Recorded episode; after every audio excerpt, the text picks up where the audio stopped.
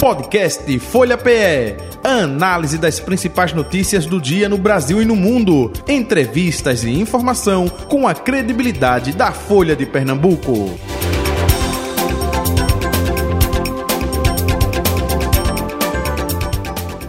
Segunda-feira, 8 de janeiro de 2024. Vamos conversar com sociólogo, cientista político, professor Rudahit, sobre um ano não é, da tentativa de golpe aqui em nosso país, em 8 de janeiro de 2023. Já estou vendo aqui na telinha o professor Rudahit, lembrando quando eu falo na telinha, porque estamos transmitindo a partir de agora também no YouTube, youtube.com.br Folha de Pernambuco. Você pode ouvir e pode assistir a nossa entrevista. Aproveitando, mais de 65 mil inscritos em nosso canal. Caso você não seja ainda inscrito ou inscrita, se inscreva, ative o sininho para receber as notificações, dê o like, o famoso joinha para o conteúdo apresentado. Você também pode compartilhar, sugerir, criticar, elogiar, fique à vontade, hein? Professor Rudahit, muito bom dia, prazer tê-lo aqui com a gente, seja bem-vindo. Bom dia, Jota Batista. Para mim é um grande prazer, você sabe disso. Um grande 2024 para todos vocês do Folha, pessoal de Pernambuco. Isso, para o senhor também, viu? Saúde e paz e tudo de bom. Professor Rodahit, eu, eu trouxe no, na primeira parte do Folha Política uma matéria especial, né, é, trazendo todo o contexto é, do que culminou com o 8 de janeiro do ano passado, de 2023. O que a gente pode é, falar justamente sobre esse 8 de janeiro? A nossa democracia foi testada a, a nossa democracia passou nesse teste. Isso quer dizer que ela já se encontra fortalecida? Não necessariamente. Foi um teste, mas ela tem que é, é, aprimorar, se fortalecer para que esteja também imune a possíveis testes pela frente. O que a gente pode passar com relação a tudo isso, hein? Bom, é, a primeira questão é, que eu acho que tem que ficar claro é o seguinte: o que é democracia? Democracia não é só o ato de eleger alguém, de ir à urna. E democracia também não é uma, uma questão matemática. Democracia é o poder popular. Ou seja, democracia ela só se efetiva depois do voto né, e da posse. Né? E principalmente com a participação direta do cidadão. O que me preocupa quando a gente fala de 8 de janeiro, um ano depois, é a gente achar que as instituições estão funcionando, e isso faz é, é, com que a gente conclua que a democracia brasileira está fortalecida. Não está. Vamos pegar novamente um pouco o que, o que aconteceu. Primeiro, foram mais de 10 mil pessoas que chegaram a Brasília depois da posse do presidente eleito, entre 6 e 8 de janeiro. São 200, quase 260 ônibus todos registrados pela Agência Nacional de Transporte Terrestre, a NTT. De lá para cá, nós não tivemos nem de longe nenhuma manifestação popular do campo democrático com esse vigor. Mas mais do que isso, eles tinham uma articulação com o governador eh, do Distrito Federal, eh, com os secretários de governo. Nós tivemos uma articulação poderosíssima que se não fosse aquele colegiado de generais que comandam o exército ter rachado, a gente estaria até agora eh, sofrendo as consequências, possivelmente não estaria nesse programa. O que, que eu gostaria de dizer? Eu gostaria de dizer que o bolsonarismo teria que ser colocado e pelo menos abrir essa discussão no Congresso Nacional como um, uma, uma ideologia ilegal no Brasil. O bolsonarismo ele está na mesma dimensão. Você viu algumas entrevistas antes de eu entrar aqui no outro bloco falando que é neofascismo. O bolsonarismo está na mesma marca e na mesma compreensão que o fascismo italiano e que o nazismo alemão. Nós não podemos brincar no Brasil com isso. É?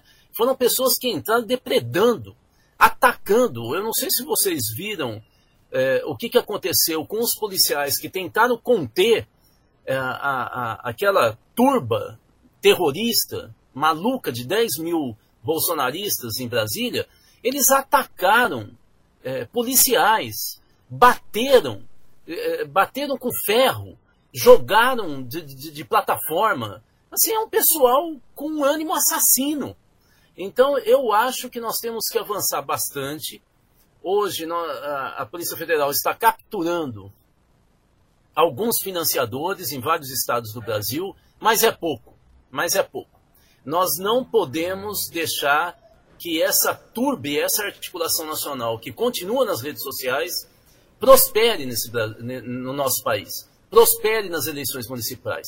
Volto a dizer, eu acho que nós deveríamos baixar uma lei no Brasil, aprovar uma lei que coloque o bolsonarismo na ilegalidade como o nazismo e fascismo o são no nosso país e em vários países democráticos. Professor Rodarrete, o senhor eh, falando isso, é, me vem a lembrança é, do golpe militar que a gente sofreu aqui em 1964 do século passado.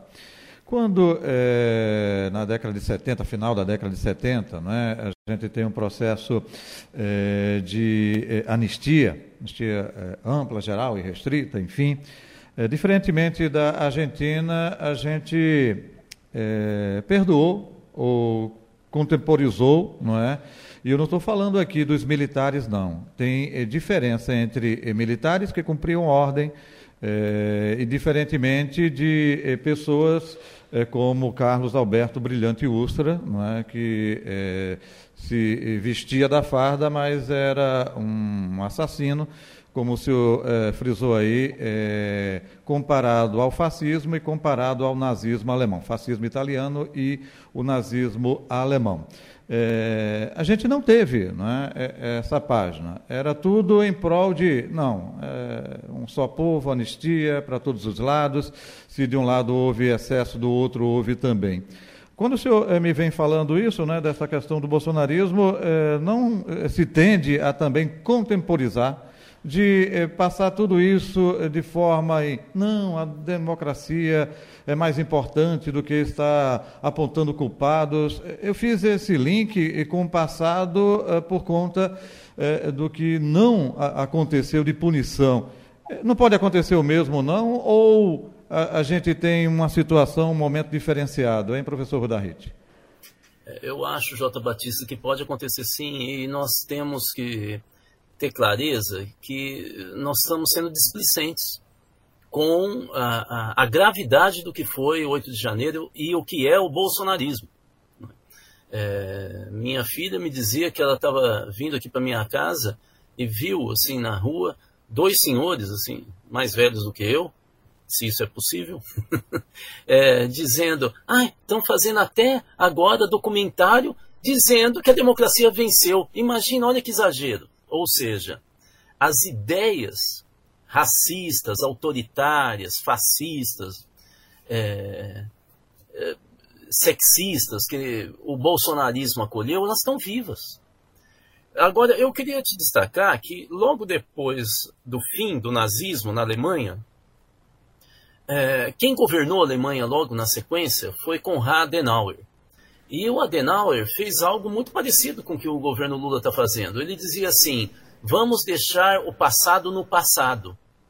Porque havia uma, uma, toda uma campanha nacional dos cidadãos alemães né, que queriam, que ficaram horrorizados com o nazismo, dizendo que era preciso, era preciso expulsar pelo menos 100 mil servidores públicos nazistas que ainda permaneciam no Estado. E ele segurava isso. É, no início da década de 1960, é, um sociólogo muito importante da escola de Frankfurt, é, o Adorno, uhum. ele está falando para universitários, se não me engano, da Áustria, e ele começa dizendo: a Alemanha ainda está infestada por ideias nazistas. Nós, o nazismo, as bases do nazismo continuam lá. Eu acho que a gente tem que ter alguém que fale isso e o Brasil precisa discutir as bases do bolsonarismo, do fascismo bolsonarista, continuam no Brasil. Elas permanecem. Você vê pelas pesquisas de opinião, sempre aparece entre 25% e 30% dos brasileiros defendendo uma visão autoritária, violenta, totalitária é, do, do, no nosso país. Né?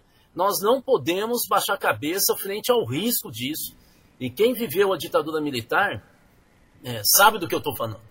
É perseguição de jovens, pré-adolescentes, é, mulheres. Você não podia ter cabelo comprido, não podia andar com mais de três pessoas na rua, é, que isso era considerado assembleia, uma violência, mortes, exílios. Nós não podemos mais deixar que forças como essa elas, elas consigam fazer a lavagem cerebral no Brasil que o bolsonarismo fez nos últimos anos.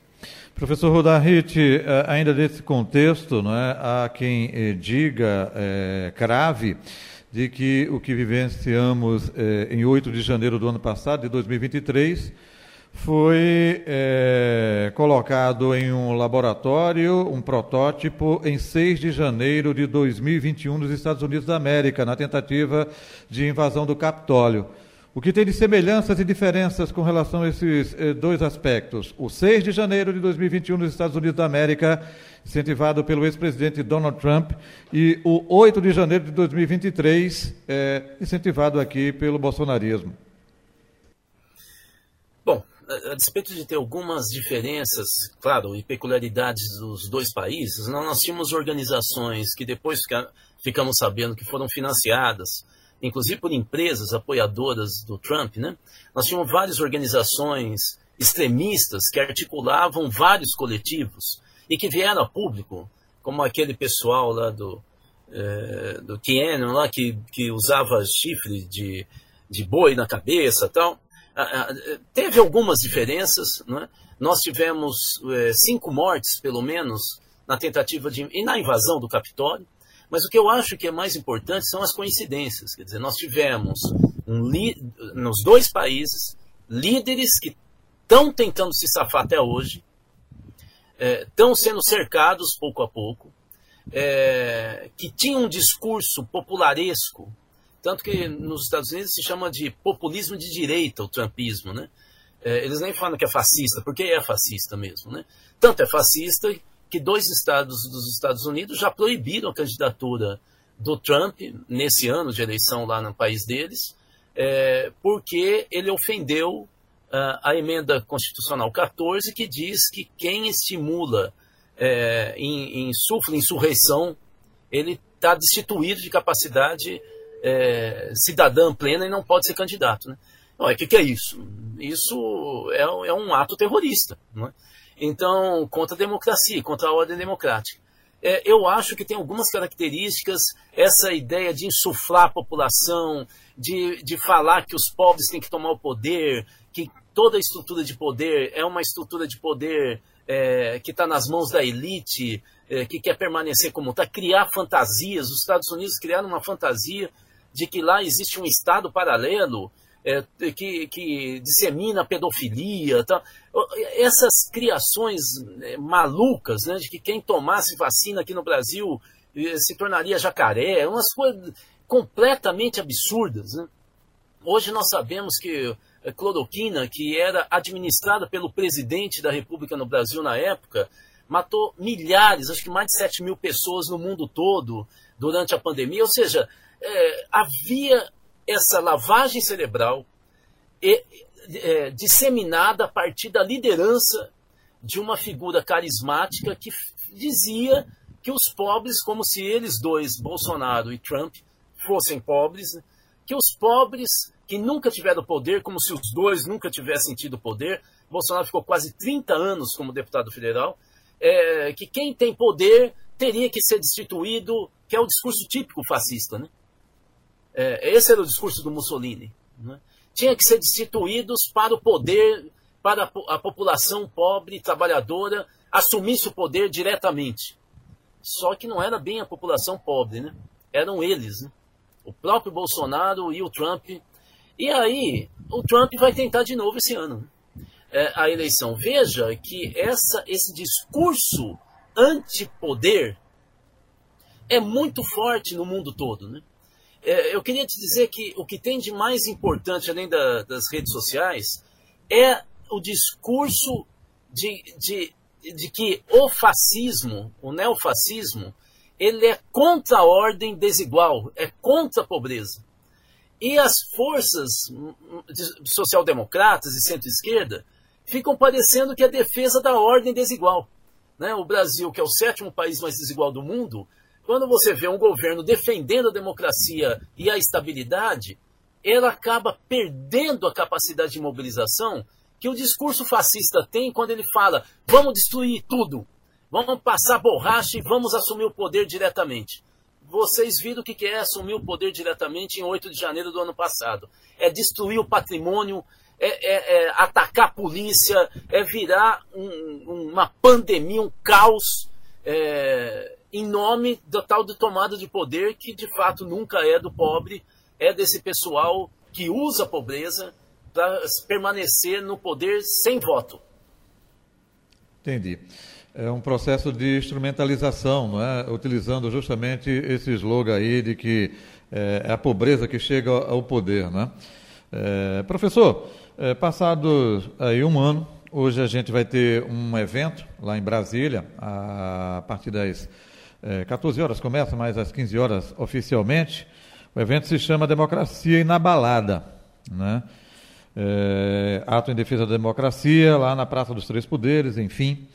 E, ao mesmo tempo, é, é, até corroborando com o que o senhor fala, a, falou agora há pouco, a gente tem é, governadores que não irão, e esses governadores que não irão representam 50% do PIB nacional, ou seja, estados que é, é, produzem né? e têm um, um poder é, justamente nas mãos. E dentro do Senado Federal, 30 senadores, inclusive, lançaram um manifesto contra o ato de hoje. Né? É, é corroborando tu, com o que o senhor falou agora há pouco, é, de que esses 25% se mantêm e o perigo de ser realimentado, não é? esses 25% da população, justamente com lideranças, é um pouco disso? Eu acho que sim, eu acho que o que a gente tem que, em primeiro lugar, é ser frio na análise sobre a disputa política é, no Brasil. Né? Em primeiro lugar, volto a dizer, eles colocaram 10 mil pessoas em Brasília, viajando muitos quilômetros, com financiamento de. Isso aí não é pouca coisa, é articulado. Né? É, então tinha um alto financiamento por trás. E nós, democratas, não colocamos ninguém na rua. Agora, hoje, agora de manhã, ontem teve uma manifestação das centrais sindicais em Brasília, é, que foi um fracasso de gente. Nós tivemos hoje às 10 horas aí em Recife, em Goiânia e Aracaju. Aracaju também não tinha muita gente, é, a não ser uniformizados e centrais sindicais. À tarde, nós vamos ter no Rio de Janeiro, Vitória, São Paulo, Belo Horizonte e Porto Alegre, pelo menos anunciado pelas centrais sindicais. Vai ser um momento para a gente avaliar, é, digamos, a força desse discurso é, contra o bolsonarismo, mas principalmente pela democracia. Nós não estamos vivendo uma fase de grande mobilização é, e organização da sociedade civil. Né? Embora a maioria se, se, diga democrata no Brasil, defenda a democracia, nós estamos desarticulados. Num momento desse, não é muito bom a gente pegar e fazer ato no dia justamente em que os fascistas demonstraram força. Eu acho que se era para fazer alguma manifestação, teria que ser amanhã, no dia que o Poder Executivo, o Poder Legislativo e o Poder Judiciário deram as mãos, literalmente. Né? Caminharam pelas ruas de Brasília e se deram as mãos, se unificou, unificou é, a República Brasileira contra o fascismo, né? contra o terrorismo. Eu, eu, eu não gosto muito de fazer provocações e marcar datas que, na verdade, demonstram mais o poder das forças do mal, das forças antidemocráticas, violentas, né? racistas do país, do que a gente ou continuar uma ofensiva contra eles, ou comemorar um dia que seja nosso, que, que diga como que nós estamos construindo o país, ou reconstruímos o país. E não foi dia 8, foi dia 9.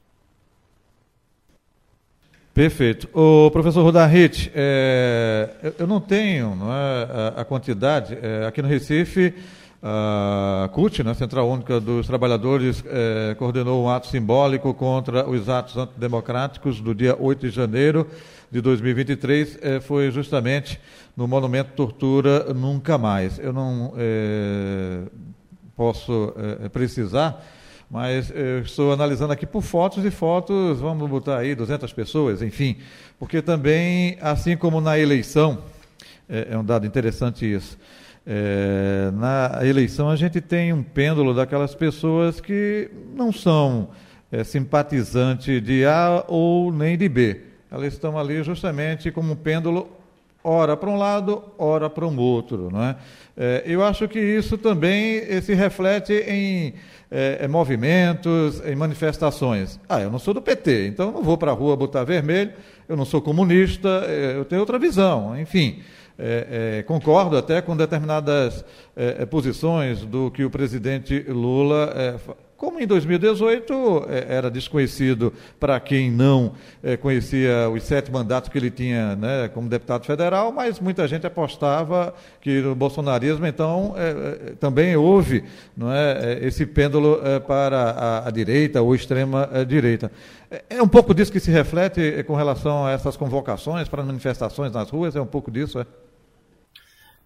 J. Batista, é o seguinte, eu estou analisando alguns dados que ainda não são muito conclusivos, né, de pesquisas recentes, inclusive algumas é, qualitativas, quer dizer, entrevistas é, que não visam uma estatística, mas visam entender as ideias das pessoas que são entrevistadas, então normalmente são menos entrevistas tal, e elas não se prestam para a estatística. Né?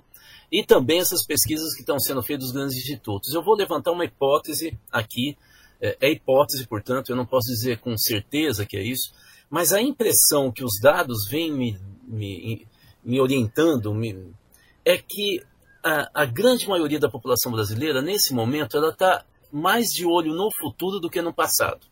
Aliás, é uma característica brasileira, né? A gente tenta superar rapidamente uma adversidade e a gente tem uma grande expectativa em relação ao futuro, por isso que também nós somos tão místicos, né? os brasileiros são tão místicos. Né? Passagem do ano, a gente fala, é, quero estar junto com a pessoa tal, porque aí eu fico o resto do ano com ela. Quer dizer, é como se fosse um destino programado, assim, né? Nós somos místicos, né? É, eu estou sentindo isso, J. Batista, em relação é, à democracia, ao governo, à avaliação, a 8 de janeiro a, a, grande maioria da população brasileira quer saber o seguinte: mas eu vou ter um 2024 melhor? Meu emprego vai estar melhor? Eu vou conseguir comprar geladeira? Eu vou. Parece que a avaliação do momento atual se dá mais para o futuro. E é aí que eu vou responder a sua questão. Nós estamos hoje falando do futuro? Ou nós estamos falando mais do passado? E quando nós estamos falando do passado 8 de janeiro, a gente está falando do pobre. O pobre estava na rua. O trabalhador estava na rua lutando pela democracia. Ou o que aparece é o ministro da Justiça, o presidente da República, o deputado tal, todos de terno. Quer dizer, eu acho que tem aqui um desencontro de uhum. leituras no Brasil. A leitura do poder institucional, que é super importante, ele não tem que ser deixado de lado, mas eu não vejo o povo Eu não vejo nenhuma discussão no 8 de janeiro sobre o que, que o povo acha, para onde que nós vamos. É, eu vi um documentário muito bem feito de uma jornalista que eu, que eu acho muito interessante, é, que é do Alib, mas é, ela não fala do povo. Eu não vi gente da rua falando, trabalhador. Eu vejo só gente de terno. Como é que você tomou decisão? O que, que você fez? eu acho que nós estamos apartando cada vez mais o Brasil é, é, quando a gente não quer ouvir o futuro. Quer dizer, olha, aconteceu isso no Brasil. O que, que você acha que com a retomada da democracia nós podemos esperar daqui por diante? E a gente não faz o brasileiro, é, a, a, massa da, dos brasileiros, projetar a democracia no seu futuro. O que, que acontece na prática, J. Batista? A maioria dos brasileiros só pensa o futuro a partir de si e da sua família. Então a gente constrói uma cultura, é, no máximo comunitária, não da sociedade nacional, mas da minha comunidade, quase sempre da minha família. Uhum. Ou apenas o meu futuro pessoal. Né? E com isso eu não construo de fato a democracia, porque eu não vejo as instituições que a gente tanto fala democráticas na vida do povo simples. Eu acho que a gente erra. Sinceramente, eu acho que a gente fala muito daqueles que estão no campo institucional, que são muito importantes, mas a gente não fala nada do, do trabalhador e do povo que está na rua, é, trabalhando dia a dia, né, para poder sobreviver. Perfeito. É, professor Rodarrite, é, até é, lembrando aí da sua fala, é, algo bem popular que é, retrata bem isso, né? Quando ah, uma pessoa está falando, é, o que, é que, você acha do país? Olha, tem muito a melhorar, tem dificuldades ainda, não é? depois desse, da pandemia estamos vivenciando a situação complicada ainda. E a família? Ah, não, a família vai bem, obrigado. Ou, ou seja, não é? você é muito individualista e não pensa nesse... Gente, não é país, nação, é, é melhoria, é, é não vou dizer é, nem sonho, nem utopia de, é, de pobreza ascender, mas pelo menos aquilo de que pobre, mas com dignidade, não é? é com o mínimo necessário. É, é, riqueza é, é, sempre vai existir, diferença vai existir, mas você pelo menos tendo o mínimo necessário, que é alimentação, trabalho, é, transporte público e por aí vai. É, um pouco disso, né? mas se reflete nisso quando se pergunta do país e se pergunta da família. Professor uh, Rudarrit, e o futuro, hein? Já aproveitando a sua deixa, provocando. O que a gente pode esperar é, com relação ao futuro? É, a gente é, observa muito o STF no foco, não é? é de questionamentos, de às vezes é, atitudes que não competem ao STF. Cada vez mais é, o bolsonarismo apregoa por aí de que o Alexandre de Moraes comete equívocos né, e, direciona justamente para o STF e para uma pessoa do STF, que é o Alexandre de Moraes, é, é, nesse aspecto. Eu até abro um parênteses aí, eu acho que o Brasil é, deve muito não é, às atitudes do Alexandre de Moraes, e olha que quando eu digo isso não estou corroborando com todas as ações dele ou do próprio STF, não, que é, como instituição tem sim é, algo a melhorar, a evoluir, mas no ponto de vista é, desses atos que aconteceram eh, em 8 de janeiro do ano passado e de maneira eh, geral eh, deve muito, não é? as atitudes aí de enfrentamento, enfim, fecha parênteses, foi nesse aspecto. O que a gente pode esperar aí desse futuro com relação à nossa democracia?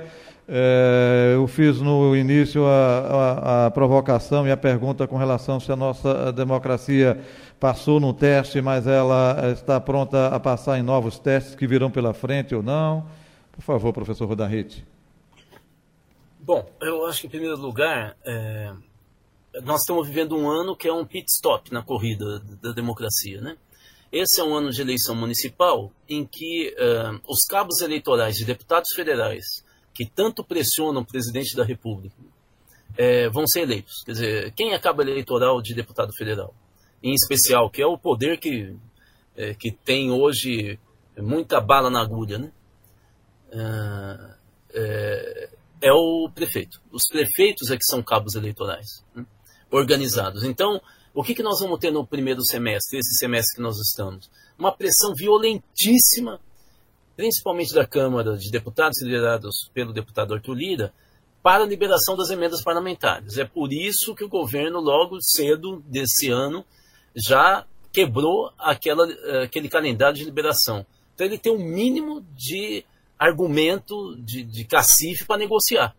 Porque se ele fica na mão da liberação, ele perdeu o poder. Aí os deputados federais vão fazer campanha para prefeito é, com um cheque no bolso, né?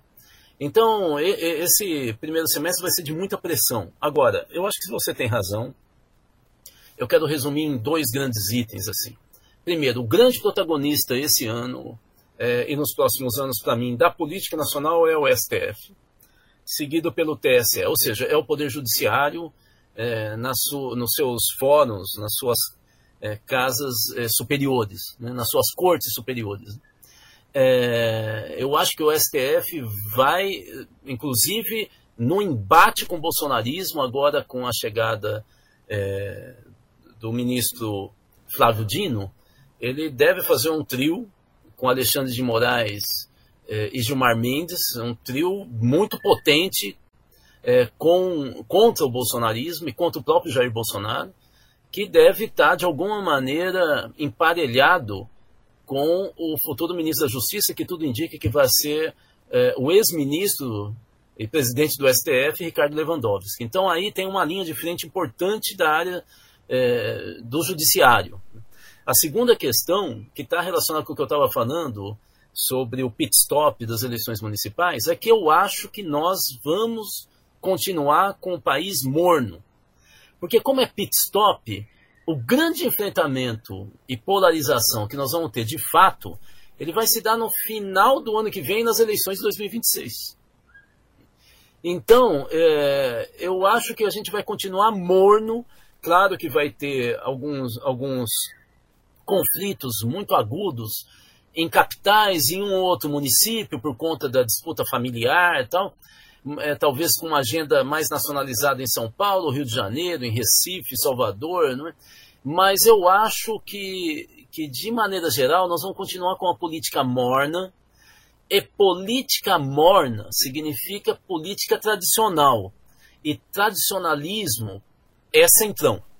Eu estou querendo dizer que eu acho, não estou fazendo uma previsão, é uma hipótese, uma tendência, que as eleições desse ano levem a uma vitória é, massacrante dos candidatos do Centrão para prefeito.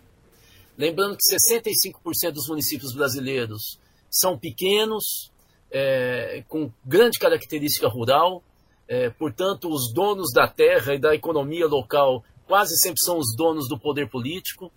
É, a disputa é muito pequena, né? É, você não tem tanta pluralidade, porque a tua sobrevivência está ligada ao dono da terra. Né? É, e aí o Centrão entra com clientelismo, e daí por que a importância das emendas parlamentares para o pessoal do Centrão? É para desovar nos municípios, a vota é, eu, eu, eu, é, eu, tenho um apoio do deputado tal que trouxe hospital para nós, que trouxe isso, aquilo, aquilo outro. Então é isso. A característica para mim é o, o, fiel da balança, o, o protagonista da política brasileira vai se, continuar sendo o STF, seguido pelo TSE nesse ano, e nós vamos continuar tendo uma política morna nesse, no ano de 2024, com o fortalecimento do Centrão e dos deputados clientelistas que é, vão fazendo, portanto, a avenida para 2026. Eu acho que é um pouco isso, ou seja, nós não vejo esse ano como um embate é, forte contra a democracia, mas a partir do final do ano que vem, 2026, eu acho que ela volta, dependendo do que acontecer nas eleições municipais. Lembrando que depois do, do Centrão e dos candidatos Centrão, vem a polarização, sim candidatos lulistas de um lado e candidatos bolsonaristas de outro. Então, o Centrão lidera, para mim, nas, nas, eleições municipais, mas em seguida vem bolsonarismo e lulismo. Portanto, em 2026, a polarização vai continuar. Perfeito, análise brilhante. É, a minha humilde opinião também acompanha o relator. Eu acho que é essa tendência mesmo.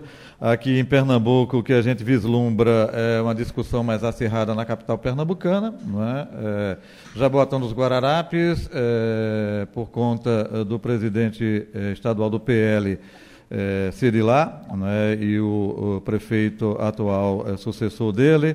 É, em Olinda, vai depender de uma infinidade também de situações. A própria ministra Luciana Santos fica como ministra, não, pode ser candidata a prefeita. É, a gente vai ter essa disputa também entre bolsonarismo.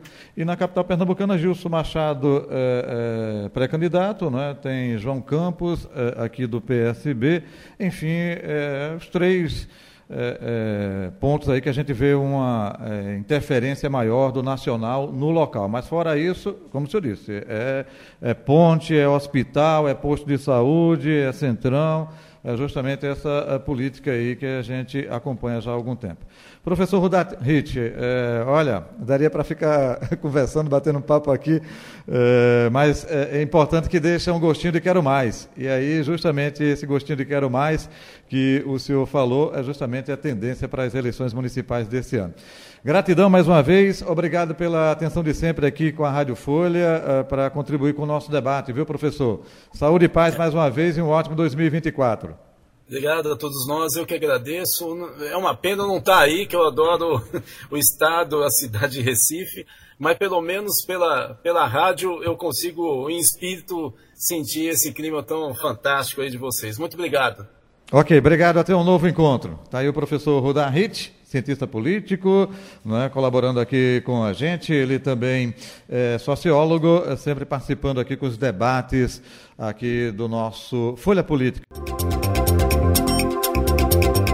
Podcast Folha PE. Análise das principais notícias do dia no Brasil e no mundo. Entrevistas e informação com a credibilidade da Folha de Pernambuco.